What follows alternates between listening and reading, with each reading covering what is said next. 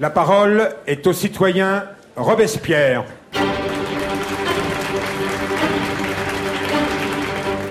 Robespierre, l'homme qui nous divise le plus. Pour moi, vous le savez, j'aborde la peine de mort prodiguée par vos lois. J'ai demandé l'abolition de la peine de mort à l'Assemblée que vous nommez encore constituante. Je prononce à regret cette fatale vérité. Louis doit mourir. Non, monsieur Robespierre Parce qu'il faut que la patrie vive. L'homme qui nous divise le plus, j'emprunte ce titre au livre de notre invité Marcel Gauchet qui vient de paraître chez Gallimard. Le procès du roi et son exécution, c'est un extrait du film de Scholler. C'est dans notre histoire politique une scène fondatrice. Et aussi la révélation, dit Marcel Gauchet, d'un Robespierre nouvelle manière.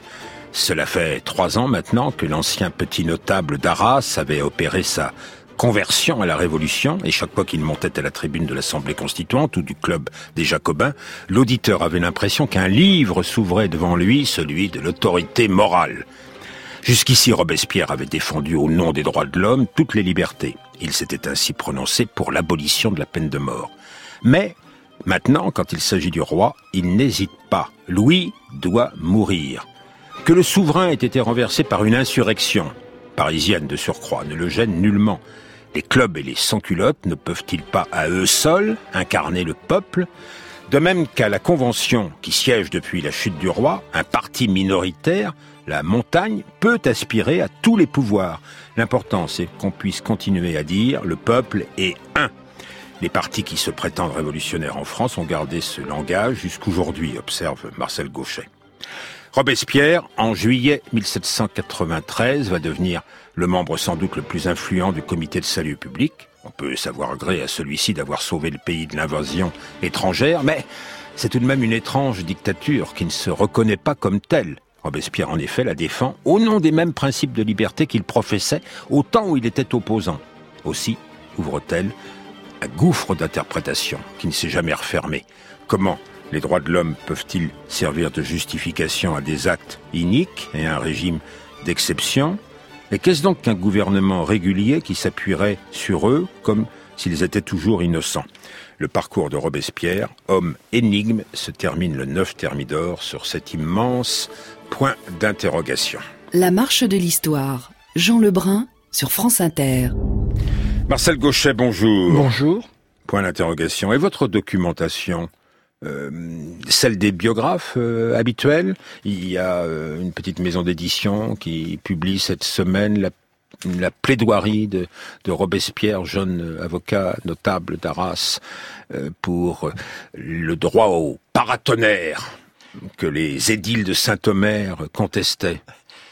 Oui, il y a une, Je crois que la biographie de Robespierre est désormais faite et bien faite.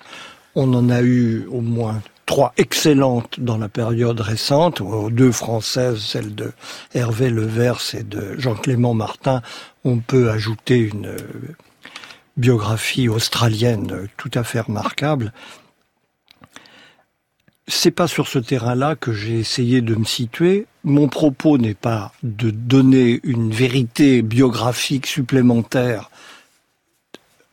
sur Robespierre, mon propos est d'un essai politique sur la compréhension de cette trajectoire dont vous avez rappelé à l'instant le caractère problématique, pour le moins. En vous plagiant. Et euh, vous, vous travaillez sur les textes, c'est-à-dire oui. sur ces discours. Oui, j'ai le, le, pris le parti qui repose sur une conviction méthodologique que les historiens, généralement, ne prêtent pas assez d'attention aux propos tenus par les acteurs. Ils ont une méfiance de principe à leur égard qui n'est pas infondée. Il faut évidemment avoir une approche extrêmement critique. Mais s'agissant de textes politiques de cette nature, ils ont un pouvoir de vérité, si on sait les lire, qui est considérable et que j'ai essayé d'exploiter systématiquement. Je renonce à donner quelque interprétation, par exemple sur la personnalité de Robespierre, sur ce, que les circonstances de son existence ont pu lui inspirer. Pour privilégier ce que nous disent ces textes, en, en s'efforçant évidemment de les questionner d'une manière aussi critique que possible et de les interpréter en, dans ce qu'il livre de sa pensée et de sa pensée portée par une personnalité extrêmement singulière. Alors, premières interventions. je, je, je m'en tiens là. Premières interventions, Marcel Gauchet, septembre-octobre 89, modeste député aux États généraux qui vont devenir l'Assemblée euh, constituante. Il s'interroge par exemple sur le pouvoir de veto euh, sur les lois ou sur le pouvoir de sanction de la Déclaration des droits de l'homme que ses collègues sont tentés de laisser euh, au roi parce que ses collègues veulent que l'ordre et la tradition gardent une légitimité. Ils sont effrayés par les évolutions trop rapides. 5, 6 octobre, les femmes de Paris, furieuses du mauvais approvisionnement de la capitale, marchent sur Versailles, dont elles vont arracher la famille royale et de la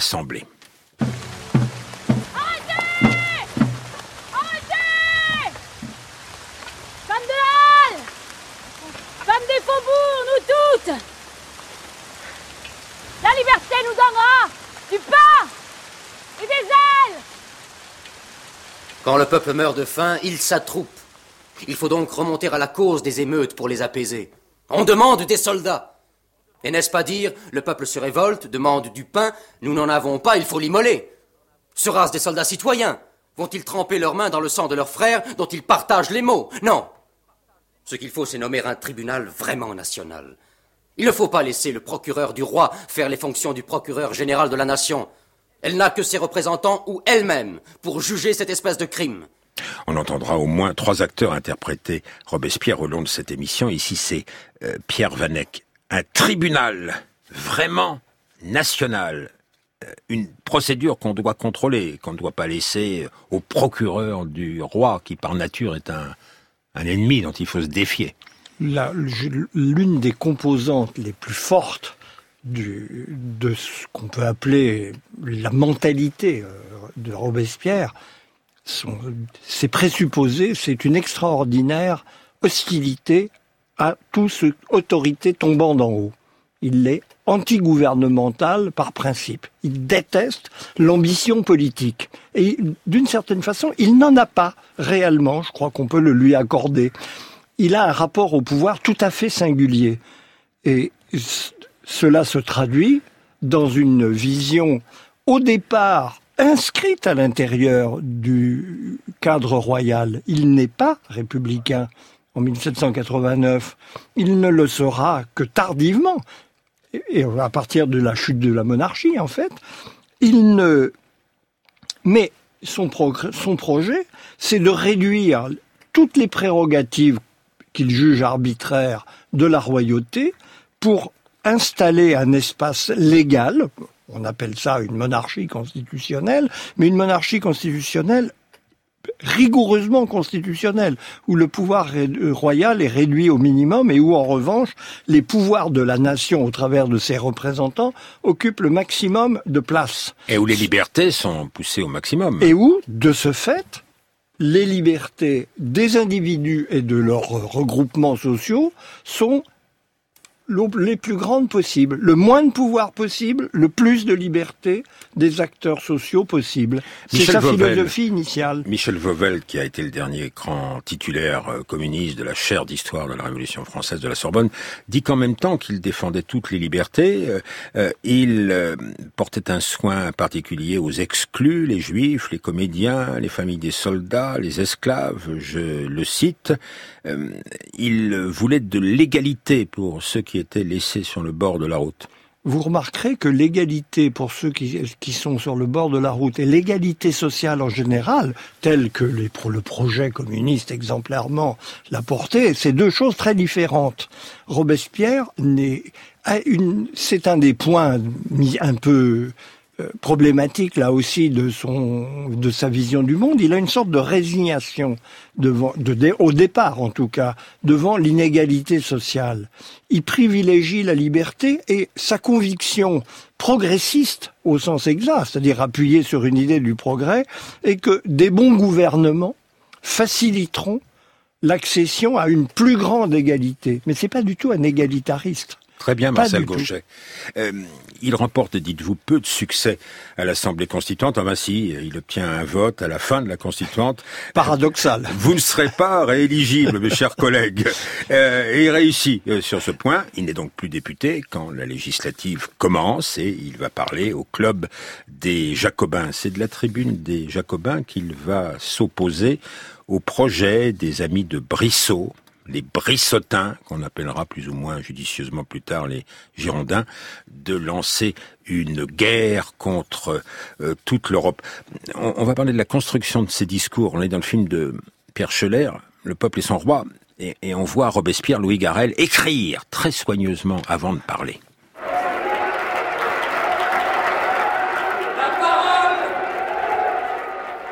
La parole est au citoyen Robespierre Avant tout, je tiens à formuler le point de vue sous lequel j'entends situer le débat pour ou contre la guerre. Le voici. La nation ne refuse point la guerre si elle est nécessaire pour acheter la liberté. Mais elle repousse tout projet de guerre qui serait proposé pour anéantir la liberté et la Constitution même sous le prétexte de la défendre.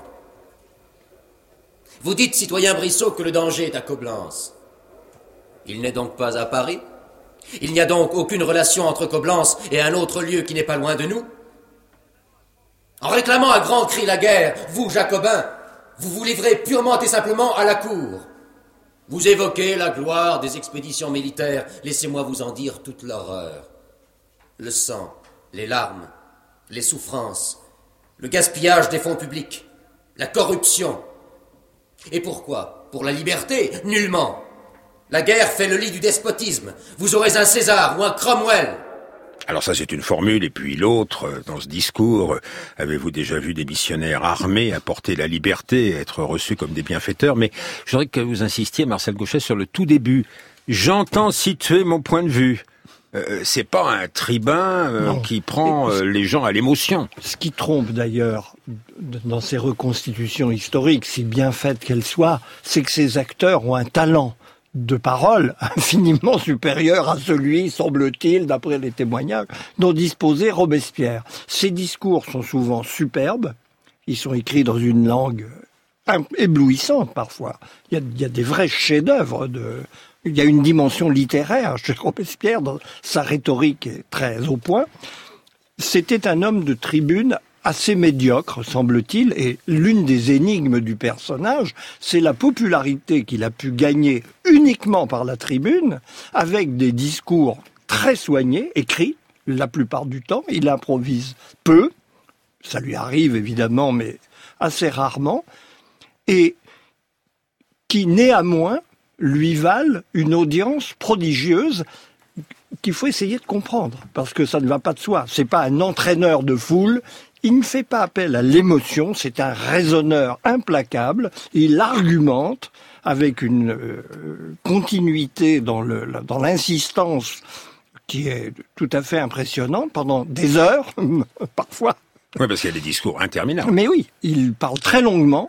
50 Et pages. au, au bout de tout cela, il néanmoins un public dont on peut raisonnablement penser qu'il ne prêtait pas une attention très soutenue au développement de son argumentation, trouve dans ce personnage, qui n'est pas charismatique au sens habituel du mot, une respectabilité supérieure à tout, qui va lui donner le pouvoir par la parole et uniquement par la parole. Ça, c'est le mystère, pour moi, le mystère du Robespierrisme. Qu'est-ce que les, les acteurs, les, ces auditeurs de l'époque ont identifié dans cette parole qui leur a fait à ce point privilégier quelqu'un qui ne devait suivre que très imparfaitement dans le fil de ses raisonnements.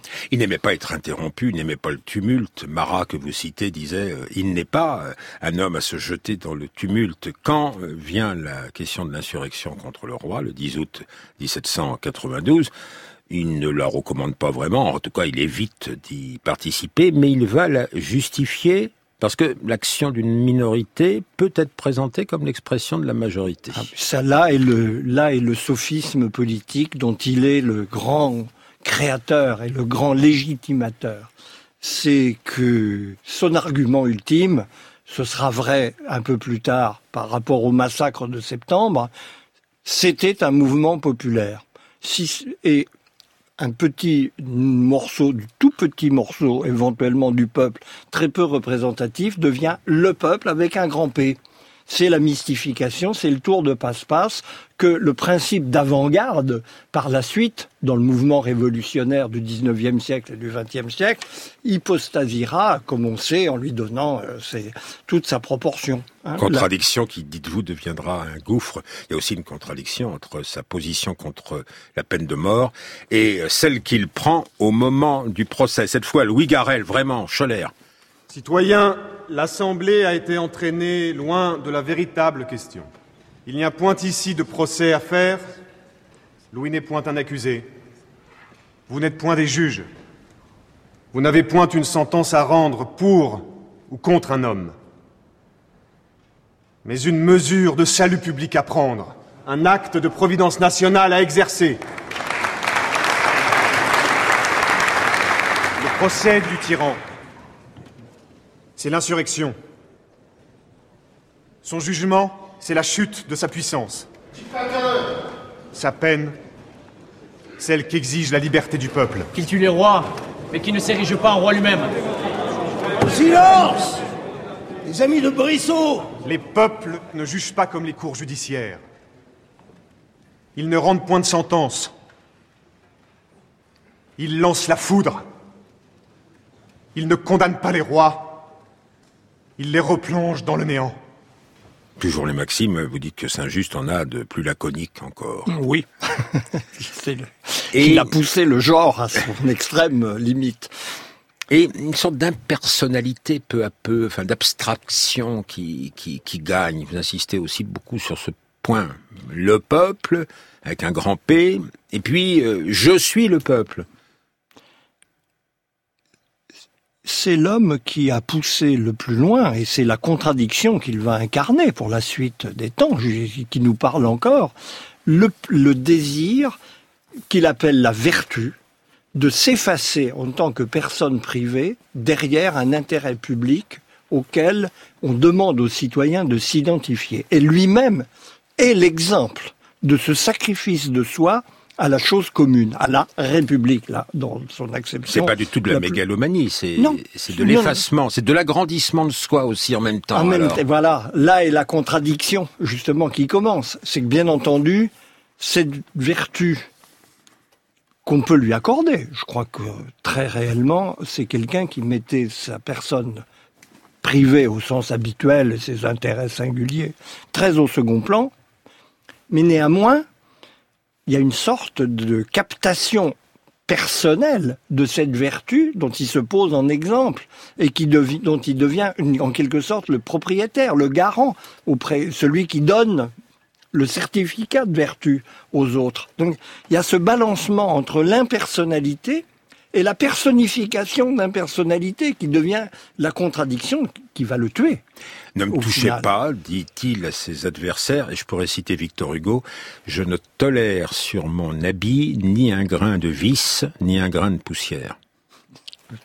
C'est quand même pas mal dit. Ah, mais on est dans une époque où la politique se disait dans un langage que nous pouvons regretter. Oui, ben quand même, moi je vous offre euh, en avant-première... Mais il, ne se réduit pas à la parole, euh, nous sommes d'accord. Je vous offre en avant-première du nouvel album de Johnny Hallyday qui sort euh, demain en exclusivité, ceci qui n'est pas si mal dit. Madame Veto avait promis de faire égorger tout Paris. Madame Veto avait promis de faire égorger tout Paris mais son coup a manqué grâce à nos canonniers. Dansons la carmagnole, vive le son, vive le son. Dansons la carmagnole, vive le son canon. Monsieur Veto avait promis d'être fidèle à sa patrie. Monsieur Veto avait promis d'être fidèle à sa patrie. Mais il y a manqué, ne faisons plus.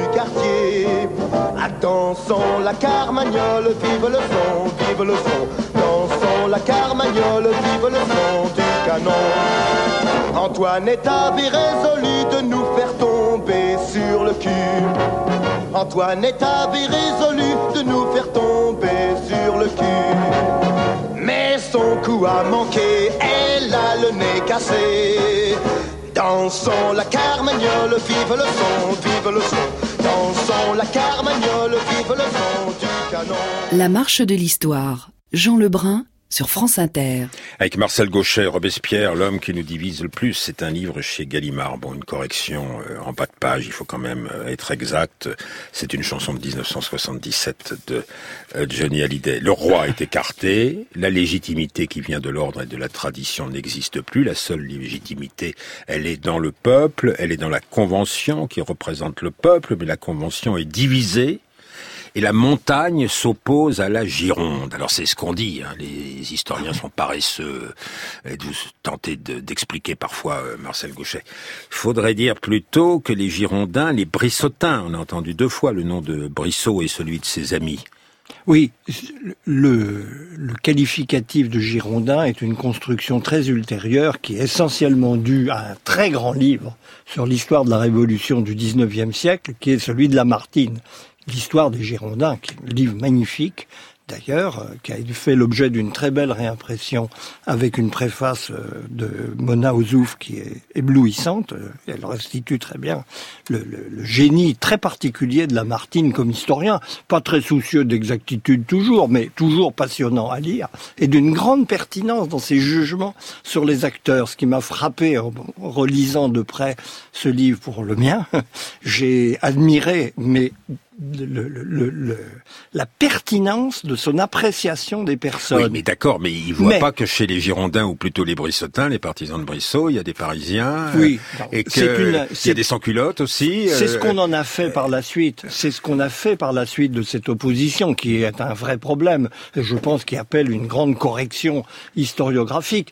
On a fait une lecture de cette opposition entre Brissotins et Montagnard, une opposition de classe Hein, d'un côté, la fraction euh, conservatrice euh, de la bourgeoisie euh, riche, et de l'autre, les défenseurs des intérêts populaires, même s'ils ne sont pas encore tout à fait sur les positions du prolétariat, comme on dira dans la suite. C'est complètement factice. Je dirais, c'est en fait l'opposition est conjoncturelle. C'est une opposition politique, c'est pas une opposition sociale. On pourrait montrer assez facilement que les, on retrouve en fait des équivalences de positions sociales des deux côtés.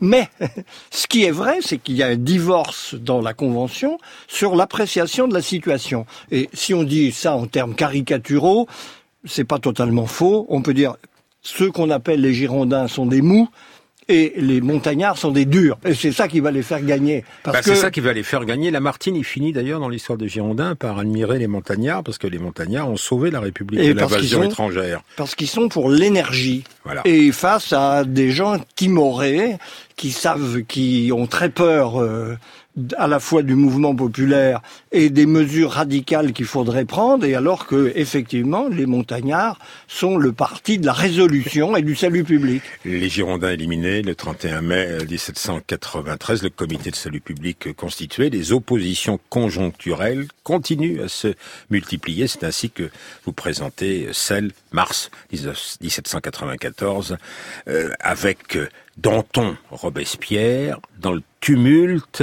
veut faire juger son adversaire.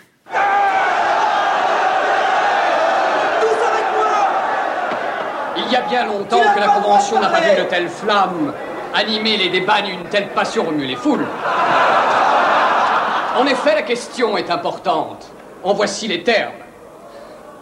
Allons-nous mettre certains individus au-dessus de la République? Danton, à la tribune Danton, à la tribune Ceux qui crient vivent Danton. Pense-t-il que cet homme mérite une justice d'exception? Si oui, demandez l'abolition du comité de salut public et jugez-nous. Chaque jour, le monde nous regarde.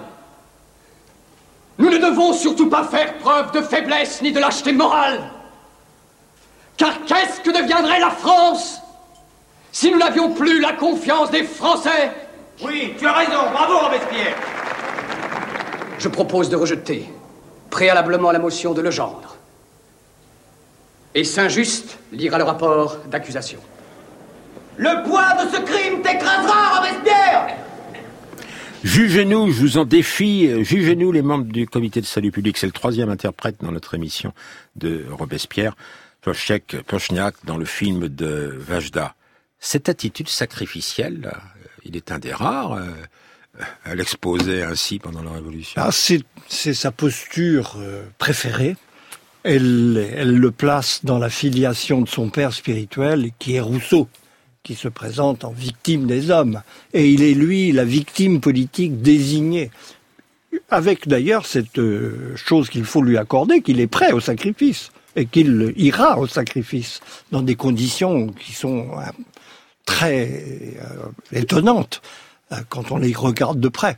Donc, ce n'est pas simplement du discours, c'est une vérité vécue de, sa, de son attitude, et qui a évidemment un effet de fascination et sur ses contemporains et sur la postérité. Je laisse nos auditeurs découvrir, euh, à la lecture de votre livre Robespierre, l'homme qui nous divise le plus chez Gallimard, Marcel Gauchet, votre interprétation du neuf Thermidor. Je voudrais finir avec euh, une question qui vous hante d'ailleurs. Pourquoi, d'un côté, une dictature qui ne se donne pas à penser comme telle Vous avez expliqué qu'il ne cherchait même pas euh, à être dictateur. Et d'autre part, des droits de l'homme qui euh, fondent un gouvernement d'exception. Ah, euh, et si d'ailleurs euh, les droits de l'homme n'étaient pas si innocents que cela, et est-ce qu'ils peuvent vraiment fonder un gouvernement régulier? Ce sont les questions que vous explorez beaucoup. Oui, j'ai passé une partie de ma vie à les explorer et elles sont en train de trouver une nouvelle actualité dans ce que nous découvrons avec des systèmes qu'on appelle les démocraties illibérales, où on voit bien que des élections régulières, conduites sur la base de principes incontestables, peuvent déboucher sur des régimes qu'on peut appeler de despotisme démocratique, où les droits de la minorité sont bafoués. Les droits de l'homme livrent un principe fondateur, mais ne fournissent pas à eux seuls la clé de la construction d'un régime de liberté. Ils le permettent, mais ils ne suffisent pas à le rendre absolument à l'abri d'une dérive vers un une tyrannie d'un genre nouveau, une tyrannie au nom de la liberté. C'est ce dont la Révolution française a été la première expérience et c'est ce qui lui donne sa portée exemplaire pour la mémoire euh, des siècles qui suivent, dont nous sommes encore les héritiers. Portée exemplaire, oui, enfin c'est tragique. Mais la Révolution est une tragédie. La Révolution est une tragédie et nous avons attiré les leçons de cette tragédie. C'est dans ce sens que j'ai écrit ce livre pour essayer de revenir sur cette expérience primordiale où nous avons toujours des leçons à tirer. Oui, parce que la leçon de Marc Bloch est un peu facile. Il faut aimer euh, en même temps le baptême de Clovis euh, et pleurer au souvenir de la fête de la Fédération, mais il y a la terreur. Merci euh, à vous, Marcel Gauchet. Cette émission a été préparée par Frédéric Martin et Linka Negulesco. Franck Olivard avec à la technique Loïc Frapso. C'est la réalisation, c'était Audrey Ripouille. Et chez vous, Mathieu Vidard oui, Jean, bonjour. Dans un instant, dans la tête au carré, le sol, ce bien commun dont nous allons essayer de prendre soin avec euh, mes invités qui en sont les spécialistes. Un monument en péril. Merci à vous dans un instant donc.